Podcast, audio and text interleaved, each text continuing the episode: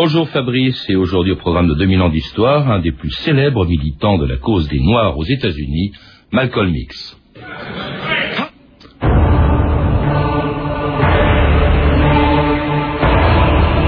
Une autre stratégie arrive, ce seront des cocktails Molotov, des grenades, des bulletins de vote ou des balles de fusil.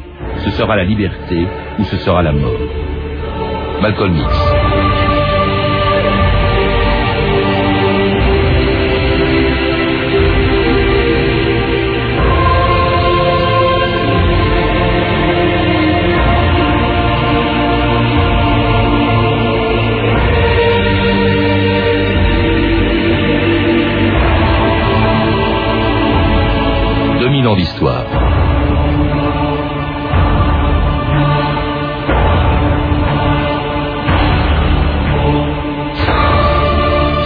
Quand on demandait à Malcolm X pourquoi il avait choisi ce nom, il répondait toujours ⁇ Je m'appelle X parce que j'ai abandonné mon nom d'esclave et que je ne sais pas quel est mon vrai nom. Ce révolté qui n'a jamais pardonné aux Américains l'esclavage dans lequel les Noirs avaient perdu jusqu'à leur identité, fut avec Martin Luther King le dirigeant le plus connu de la lutte contre la ségrégation aux États-Unis, jusqu'au 21 février 1965. Ce jour-là, dans la salle archicomble de l'Audubon Ballroom de Harlem, Malcolm X venait à peine de saluer la salle du Salam des musulmans noirs que trois hommes l'abattaient de 16 balles tirées à bout portant. C'est ainsi qu'est mort Malcolm X, victime d'une violence que lui-même n'avait jamais cessé de justifier pour défendre la cause des Noirs aux États-Unis. How can you justify being nonviolent in Mississippi, in Alabama, when your churches are being bombed and your little girls are being murdered, and at the same time you're going to get violent with Hitler and Tojo Comment justifier la non-violence au Mississippi ou en Alabama alors que vos églises sont dynamitées, que vos petites filles sont assassinées et qu'en même temps vous êtes violent contre Hitler, contre Tojo, contre des gens que vous ne connaissez pas. Si la violence est mauvaise aux États-Unis, la violence est mauvaise au dehors. Si l'Amérique a raison de faire de nous des soldats et de nous apprendre la violence pour la défendre, to do whatever is necessary to defend our own people right here in this country. Alors nous avons raison, vous et moi, de faire tout ce qui est nécessaire pour défendre notre peuple ici, dans notre pays. C'était Malcolm X en 1963. Philippe Godard, bonjour. Bonjour. Vous venez vous-même de publier un autre discours de Malcolm X deux ans plus tard, en 65. Malcolm X y a considéré, et c'est pour ça qu'il était connu, que seule la violence pouvait améliorer le statut des Noirs aux États-Unis. Au fond, il était en quelque sorte l'anti-Martin Luther King, mais alors, on l'oublie souvent aujourd'hui, presque aussi populaire que lui. Il était extrêmement populaire dans la communauté noire, euh, d'abord à Harlem, bien sûr, mais dans l'ensemble des États-Unis, vraisemblablement parce que son discours était euh, tellement à l'opposé du discours de Luther King euh, qu'il était le seul finalement à incarner une politique autre. Alors une violence, vous le rappelez dans, ce livre, où il n'y a pas que ce discours de 65, mais aussi un bref rappel de l'histoire, de, de, la vie de Malcolm X, qui remonte à son enfance. Hein. Il faut dire qu'elle est assez épouvantable. D'abord, euh, il naît dans les États-Unis en pleine, en pleine ségrégation. Euh, on y reviendra. Euh, il s'appelait John Little et né d'un père qui lui-même était un militant noir et qui est mort dans des circonstances étranges, écrasé par une voiture, sans doute assassiné en fait par des blancs en 1931. Oui, on peut penser que son père est mort assassiné et de toute façon, la famille de Malcolm Little donc avait déjà reçu des menaces de mort à plusieurs reprises. Sa maison avait été euh, détruite une première fois, incendiée une seconde fois. Quand la maison incendiée, personne, euh, ni, ni, la police ni les pompiers n'étaient venus arrêter l'incendie. Donc très très jeune, euh, Malcolm était très très sensibilisé à, l'injustice. Et d'ailleurs, on souligne souvent que son père était un pasteur baptiste qui suivait les idées de Marcus Garvey, mais la mère de, Malcolm X, donc qui s'appelait Louise, Louise, elle écrivait dans la revue euh, des partisans de Marcus Garvey. Marcus Garvey, il faut le rappeler, qui préconisait le retour des, Noirs américains en Afrique, hein, euh, ce qui d'ailleurs s'était un peu produit au XIXe siècle avec Libéria, mais enfin, il voulait euh, que Marcus Garvey et le père de Malcolm X voulaient effectivement poursuivre ce mouvement. Autre chose éprouvante, Malcolm X, et je crois que ça a été l'objet de raillerie de la part de ses camarades noirs ou même des, des, blancs, il n'avait pas le teint totalement noir et ça, ça tient au fait que sa grand-mère avait été violée par un blanc. Là aussi, il l'avait su, il en avait conçu une grande animosité vis-à-vis des blancs. C'est pour ça d'ailleurs que son surnom c'était le rouquin parce qu'il avait pas, ses cheveux n'étaient pas noirs, noirs, noirs, et puis il avait un teint qui était relativement clair. Donc effectivement, il y avait une animosité à l'encontre des Blancs qui était, euh, on peut, on peut dire d'une certaine façon, qui était gravée dans son être. Mm.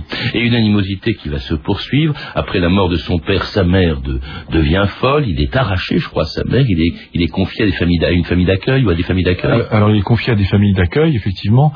Euh, qui euh, souvent sont, ont des opinions politiques, euh, religieuses extrêmement tranchées, mais euh, surtout quand il est quand il est arraché à, à sa mère, euh, très très ça, ça, devient très très difficile pour lui parce qu'il se retrouve euh, à l'école, ce qui est plutôt bien, mais il est le seul noir dans cette école. Et pour lui, d'un seul coup, tout bascule. Effectivement, il est dans un univers qu'il ne connaît pas et qui surtout qu'il ne comprend pas. Et il a plus du tout. Il est arraché à sa mère, à ses frères et sœurs parce qu'ils étaient nombreux dans sa famille. Il se retrouve tout seul. Et dans une école où son professeur lui apprend que même s'il est un excellent élève, eh bien, il ne peut pas faire le même métier que les blancs. Il faut être réaliste. Tu sais que tout le monde t'aime ici beaucoup. Mais tu es un nègre. Et vouloir être avocat, ce n'est pas réaliste pour un nègre. Bah pourquoi, monsieur Ostrowski?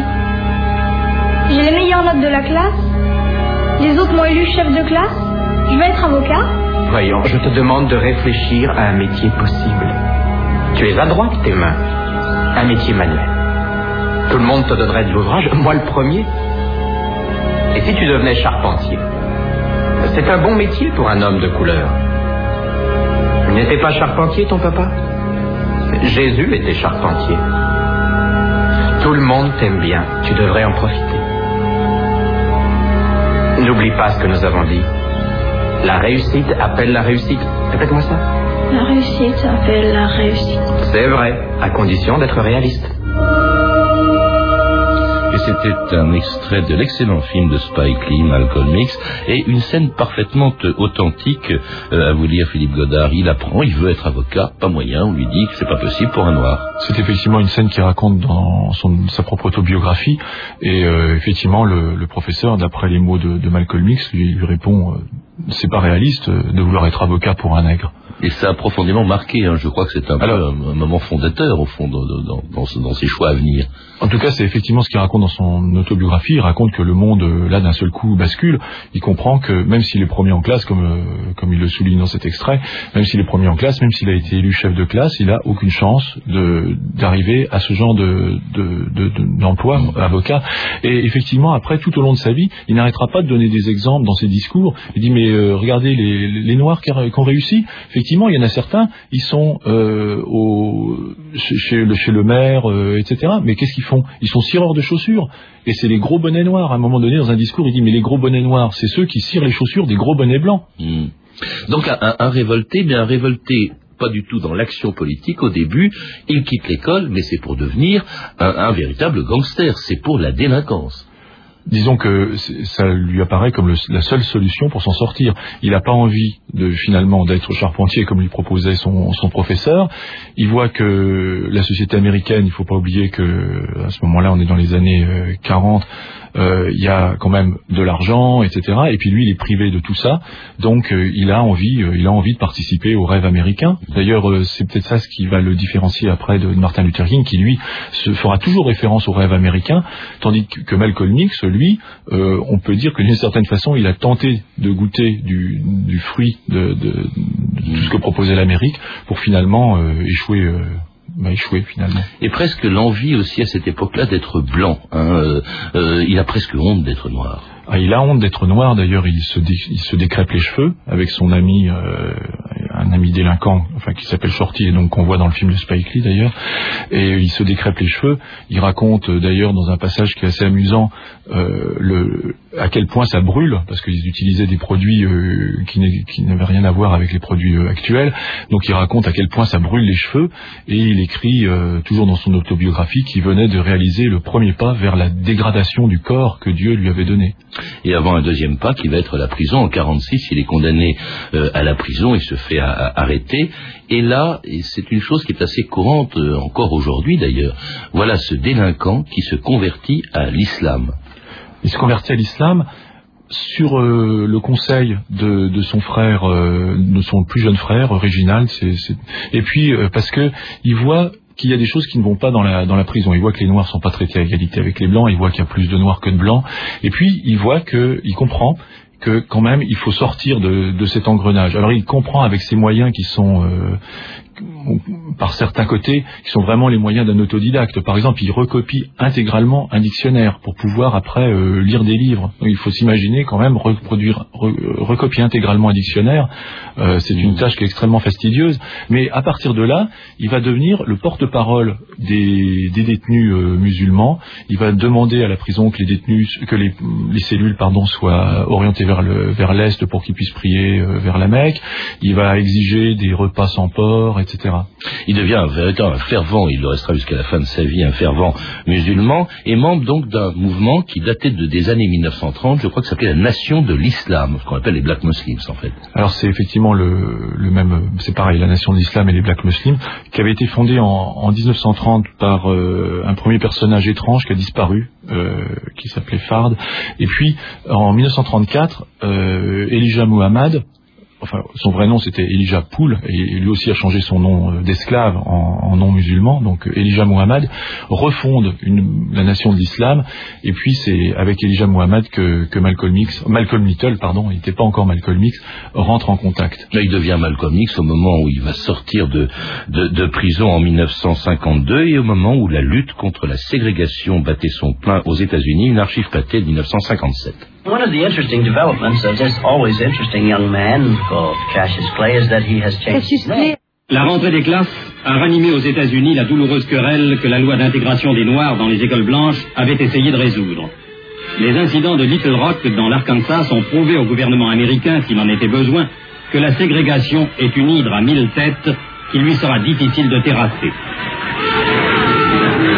connaît toutes les péripéties de cette nouvelle crise raciale, barrage de police, bousculade, insultes s'opposant aux tentatives des étudiants noirs pour accéder aux écoles que la loi leur a ouvertes.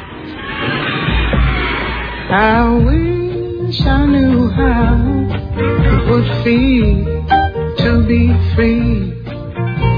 I wish I could all the chains holding me. I wish I could say all the things that I should say. Say them loud, say them clear for the whole round world to hear. I wish I could share all the love that's in my heart.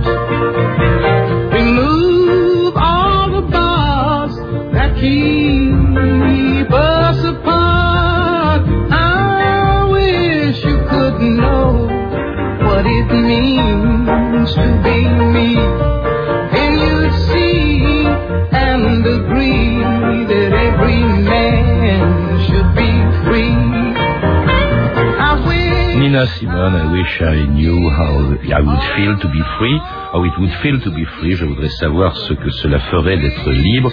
Une chanson de l'époque où la lutte contre la ségrégation est à son apogée. Euh, euh, à ce moment-là, Philippe Godard, hein, ce sont les événements. Il y a d'abord cette affaire des buzz de Birmingham qui va mettre euh, en, évidence l'action non violente de Martin Luther King, puis ensuite ces événements de Little Rock.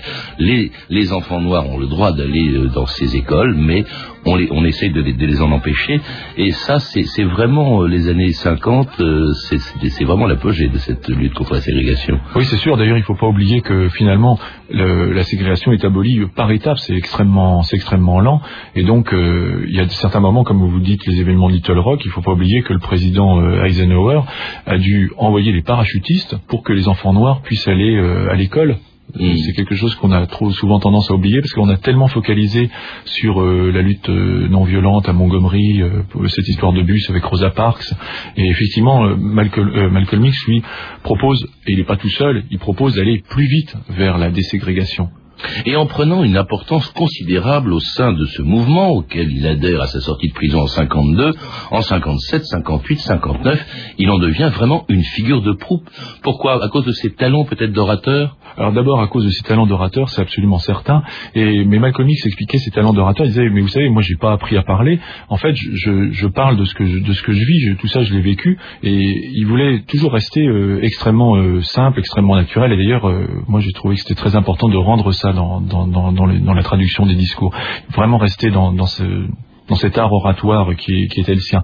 Mais il devient aussi un, le, porte-parole officiel de la nation de l'islam, tout simplement parce qu'il est très très proche de Muhammad et euh, qui en est le chef. Qui en est le chef. Et euh, Malcolm X reproduit vraiment euh, et amplifie la pensée de Muhammad.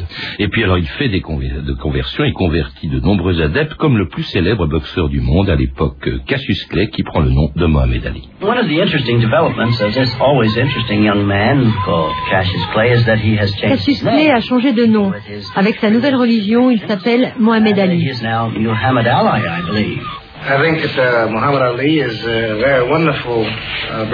Mohamed Ali est un frère merveilleux et un champion à tout point de vue. Nous sommes fiers d'être noirs, ce que nous n'étions pas avant. Avant, nous servions le blanc sans savoir que c'était le diable. Nous avons assez de force pour faire ce que d'autres ont fait pour eux-mêmes. Si 22 millions de Noirs américains ne peuvent fonder un État indépendant en Amérique, alors ce sera ailleurs. On vient d'entendre Philippe Godard, ce que réclame, ce que veulent, le programme euh, de euh, la nation de l'islam, des musulmans noirs, n'a rien à voir avec, euh, avec Martin Luther King, avec la non-violence. Martin Luther King veut l'intégration, là, à l'évidence, c'est carrément l'indépendance que veulent les musulmans noirs. Effectivement, tout à l'heure, quand j'ai dit la déségrégation, il y a la déségrégation à la Martin Luther King, c'est-à-dire l'intégration, tandis que la, déségrégation, selon Malcolm X et selon la nation de l'islam, c'est au contraire une nation séparée, une nation très clairement séparée. D'ailleurs, c'est une idée qui était déjà l'idée de, Marcus Garvey, c'était aussi l'idée euh, qui euh, avait présidé à, l'envoi d'un certain nombre d'Afro-Américains au Libéria. Donc, c'est pas une idée euh, non plus tout à fait étrange, c'est une idée qui est vraiment répandue à cette époque-là. Un noir qui disait à Malcolm X qu'il était américain avant d'être noir parce qu'il était né sur le sol américain, Malcolm X avait répondu un jour, si la chatte met ses petits au monde dans un four, est-ce que cela en fait des biscuits? Donc pour lui, c'était vraiment un État ou des États qui devaient être confiés aux Noirs. Il y a aussi ce sentiment de fierté que leur donne notamment l'adhésion de Mohamed Ali, hein, la fierté d'être noir.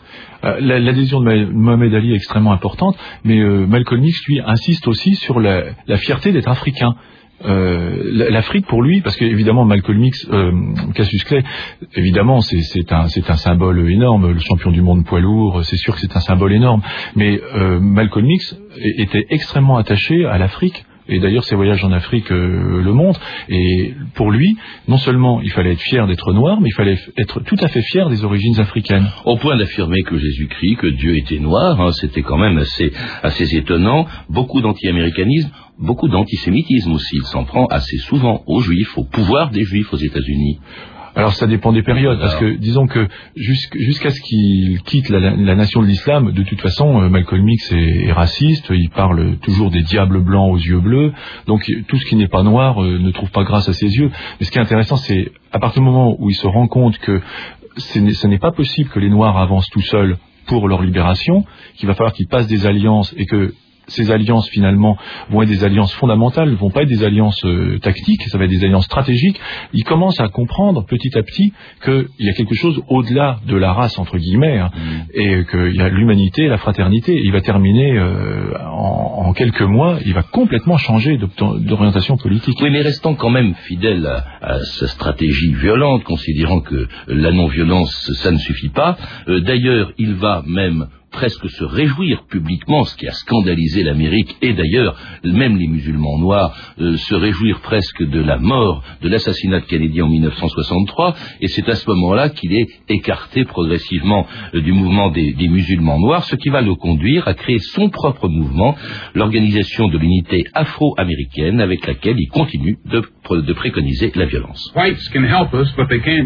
Les blancs peuvent nous aider, mais pas se joindre à nous. Pour ce qui est de la non-violence, il est criminel d'enseigner à un homme de ne pas se défendre, alors qu'il est constamment victime d'agressions violentes. Il y a des problèmes dans notre communauté, et ces vices qui détruisent notre force morale. L'alcoolisme, la drogue, la prostitution, le crime organisé qui nous prive de 90% de notre potentiel économique. Une des raisons de mon combat est de choquer, de réveiller les Blancs. Car s'ils ne se réveillent pas, ils vont découvrir que ce petit nègre qu'ils croyaient passif est devenu un lion rugissant et incontrôlable. Un commentaire sur ce que disait Malcolm X, justement, en 64, là, c'est encore un homme très violent qui parle. Et c'est encore un musulman. Il n'est plus dans la nation de l'islam, il n'est plus un bat muslim, il en a été viré, mais il reste très musulman. Il reste musulman, mais euh, lors de ses voyages en Afrique et puis en, Arabie, il va découvrir quelque chose euh, qui, ne, qui ne supposait absolument pas auparavant, savoir que l'islam n'est pas une idéologie raciste, et d'ailleurs, c'est pour ça, il, souligne, il va souligner, euh, pour lui, c'est très important. la nation de l'islam n'était finalement pas euh, affiliée au, mouvement musulman euh, international, forcément, puisque Elijah Muhammad disait que tout, comme vous le disiez tout à l'heure, les noirs, les noirs, les noirs. Alors évidemment, les arabes pouvaient pas se reconnaître là-dedans. Et d'un seul coup, il va comprendre que l'islam n'est pas une idéologie raciste. Il va comprendre aussi que politiquement, il y a quelque chose à faire et que politiquement, la nation de l'islam, c'est zéro. Il le dit, il dit que la nation capte l'énergie et l'activité des Noirs, mais pour la détourner vers euh, des fins qui finalement ne sont pas politiques. Et si on n'a pas des fins politiques, on n'arrivera à rien. C'est ce qu'il dit à partir de, du début de 1964. Et le discours va aller en s'amplifiant jusqu'à sa mort. Jusqu'à ce discours de 65 qui marque vraiment un, changement. Il compte moins sur la violence et euh, que sur euh, le, que sur les bulletins de vote, à l'évidence. Ça, c'est ce discours que vous reproduisez dans ce livre, Philippe Godard, et qui marque un tournant. Mais là, on est au tout début de l'année 65. Ah, c'est quelques semaines avant sa mort. Et, là, il insiste surtout sur la, pensée. D'ailleurs, le titre du discours, c'est Pensez par vous-même. C'est le titre que lui-même avait, euh, avait donné à son propre discours. Et là, c'est très très important. Il dit, mais vous voulez les droits, vous voulez le droit de vote, vous voulez aller voter. Mais est-ce que vous savez pour qui vous allez aller voter? Parce que le droit de vote, ça ne sert à rien. Ce qui compte, c'est savoir pour qui on va voter. Donc, il est, il est effectivement, euh, il, ne, il, ne, dit pas n'allez pas voter, abstenez-vous, euh, lancez des cocktails Molotov, point à la ligne. Mais il dit si vous allez voter, sachez au moins pour qui vous allez voter. Et surtout, ce qui compte, c'est que la communauté noire présente un front uni. Mm. Pour lui, c'est absolument fondamental. il la divise, il crée son propre mouvement à partir des Black Muslims, donc par conséquent, il préconise l'union, mais il, il, pratique la division. Ça dépend parce que de son point de vue à lui, le Elijah Muhammad, finalement, la nation de l'islam, ne divisait peut-être pas les noirs, mais en tout cas, les embrigadait dans quelque chose qui n'était pas de la politique. Or, lui, ce qu'il veut, c'est que politiquement, les Noirs soient unis. Et par exemple, quand il dit pensez par vous-même, il dit aussi qu'il est prêt à apporter son soutien aux militants non violents du Tennessee ou de l'Alabama.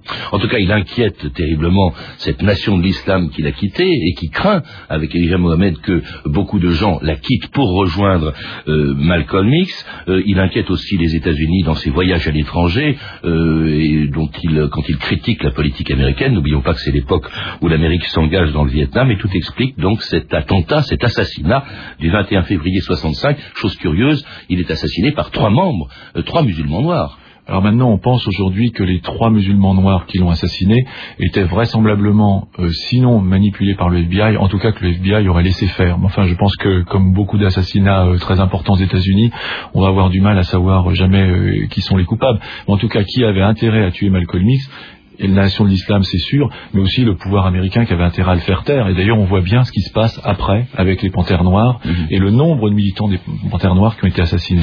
Et c'était le 21 février 1965. On écoute France Inter le lendemain. Malcolm X, le leader extrémiste noir, assassiné à New York, en plein centre de Harlem. De New York, Robert Césé. À Harlem, cet assassinat a surpris la population, la majorité des Noirs, sans avoir une estime particulière pour Malcolm X, rendait hommage à son courage, à sa foi. Qu'ils ne comprennent pas que ce soit un des leurs qui l'ait tué. Here, Ici, final hour, en cette heure dernière, in this quiet place, dans ce lieu paisible, Harlem has come to bid farewell Harlem est venu dire adieu. à l'un de ses espoirs les plus radieux, aujourd'hui éteint, et qui forever. nous a quittés pour toujours.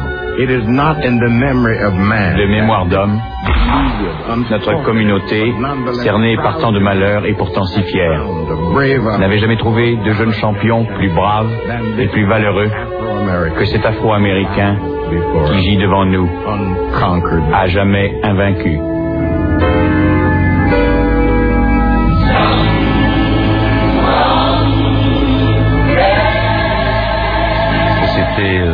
Davis rendant hommage à Malcolm X.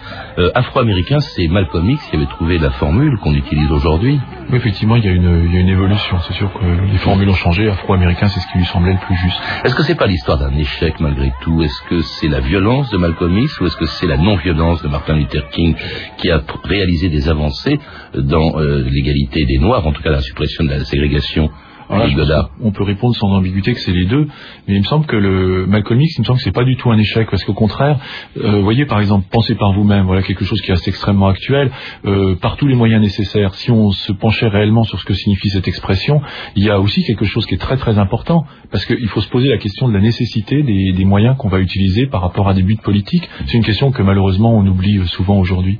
Pensez par vous-même, c'est donc le titre de ce discours de 1965 que, que vous publiez dans euh, aux éditions Les Documents Cyros. Philippe Godard est précédé d'une présentation justement de la vie de Malcolm X dont vous avez parlé aujourd'hui.